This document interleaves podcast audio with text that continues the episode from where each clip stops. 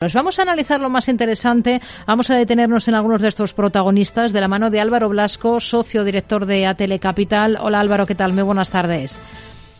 Muy buenas tardes. Bueno, tenemos al IBEX 35 en positivo, intentando además eh, acercarse a esa cota de los 9.500 puntos. ¿Qué es lo que está apoyando este comportamiento del IBEX?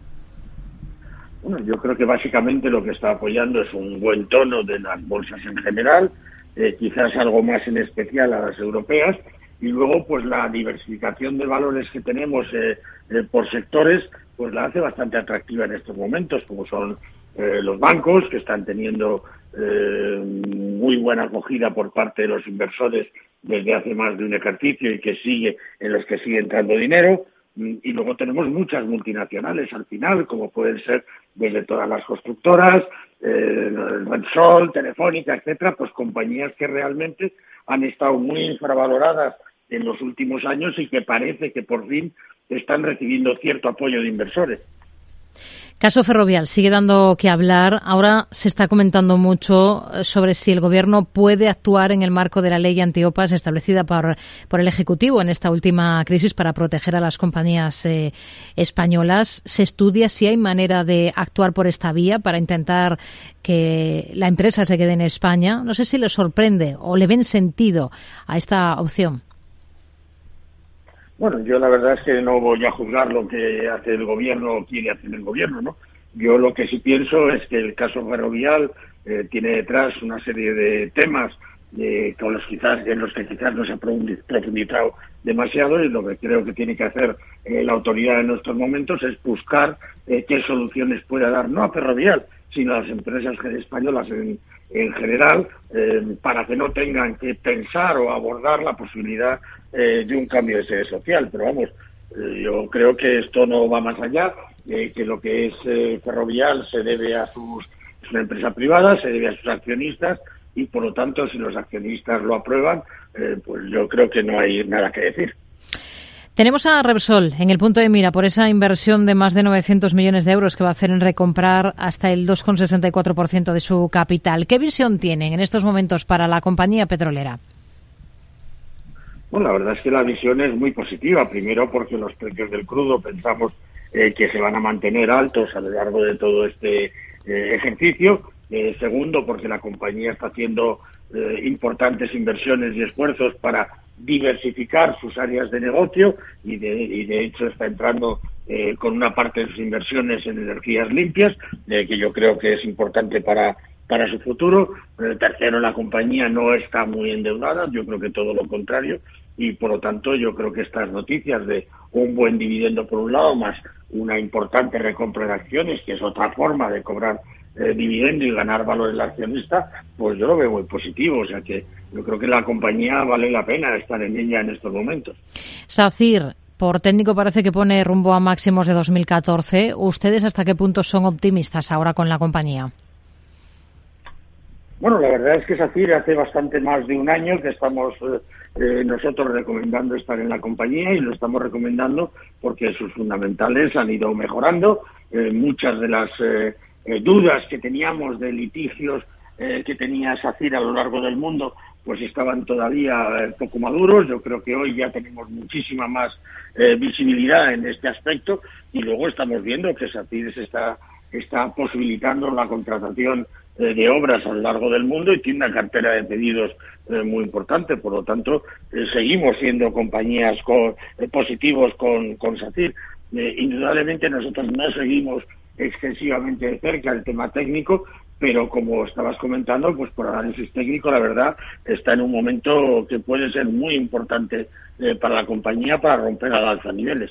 ArcelorMittal y Acerinox, eh, el nuevo objetivo de crecimiento económico de China de un 5% frente al 5,5% que estaba mm, esperando el mercado, pues parece que enfría un poco los ánimos sobre un sector cíclico como este, como es el sector del acero. ¿Ustedes tendrían en cartera ahora mismo valores como este, como ArcelorMittal o Acerinox, o estarían al margen? Pues la verdad es que siempre los hemos tenido en cartera, pensamos que siguen siendo eh, compañías interesantes, pero bueno, este ejercicio es complicado para la una y para la otra. Eh, por un lado, porque no estamos eh, ante unas posibilidades de crecimiento mundial excesivamente importantes, sí sólidas, pero no tan importantes como podíamos esperar que necesitan compañías eh, como estas y por lo tanto pues quizás sea un momento pues para aquel que tiene acciones de una o de otra mantener pero a la hora de entrar pues quizás fuese más prudente esperar un poco porque es posible que veamos una cierta flexión en las cotizaciones. ¿no?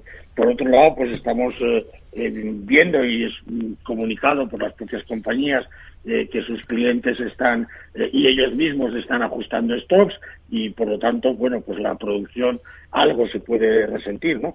O sea que, como digo, yo sería algo prudente en estos momentos con ambas compañías. Sector financiero, hoy tenemos repuntando sobre todo al Sabadell por encima del 2%, pero también vemos a Unicaja o al Santander con muy buen tono, lo mismo que Bank Inter.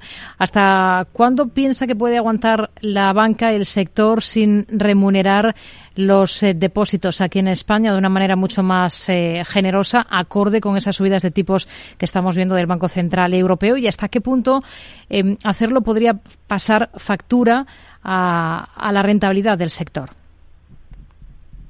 Bueno, yo creo que mm, al menos las entidades más sólidas o más grandes de nuestro sector financiero tienen mucha liquidez, el crédito no está creciendo eh, como podíamos esperar de forma significativa, con la actual situación de tipos, pues hemos visto que hoy vamos a seguir viendo, ¿no? Que cada vez empresas o, particulares que tengan que endeudarse, pues se lo van a pensar mucho más y pueden retrasar algunas eh, inversiones. Eh, los bancos tienen muchísima liquidez todavía. Hemos visto eh, grandes devoluciones al Banco Central Europeo y aún así siguen teniendo mucha liquidez. Entonces, mientras no necesiten la liquidez, yo creo que van a seguir no remunerando, remunerando muy levemente eh, los depósitos. Llegará un día, indudablemente, que si hay una reactivación importante de la demanda de crédito, pues tendrán que empezar a remunerar los depósitos. Indudablemente, pues puede ser, eh, es muy probable, ¿no? Que esto pueda reducir algo sus, sus márgenes, eh, teniendo en cuenta que es que ahora mismo disponen de una enorme liquidez a un coste prácticamente cero, ¿no?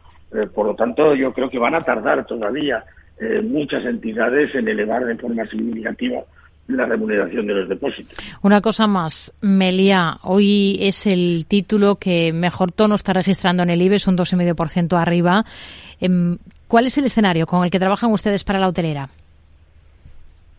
Pues la verdad es que después de un escenario bastante prudente que teníamos con la compañía, lo que sí estamos viendo es que creemos que el ejercicio de 2023 va a ser muy sólido. Eh, estamos viendo eh, que está, siguen elevándose los niveles de ocupación, estamos viendo que se están pudiendo mantener buenos precios en lo que son las, las pernoctaciones y por lo tanto pues yo creo que eh, dada la demanda que hay en estos momentos tanto del sector eh, digamos, de empresas como sobre todo el sector turístico, la compañía puede tener un escenario francamente bueno para, para este ejercicio. Habría que empezar también a ser prudente porque la compañía ha subido mucho en los últimos tiempos. Álvaro Blasco, socio director de Atele Capital, gracias. Muy buenas tardes. A vosotros, buenas tardes.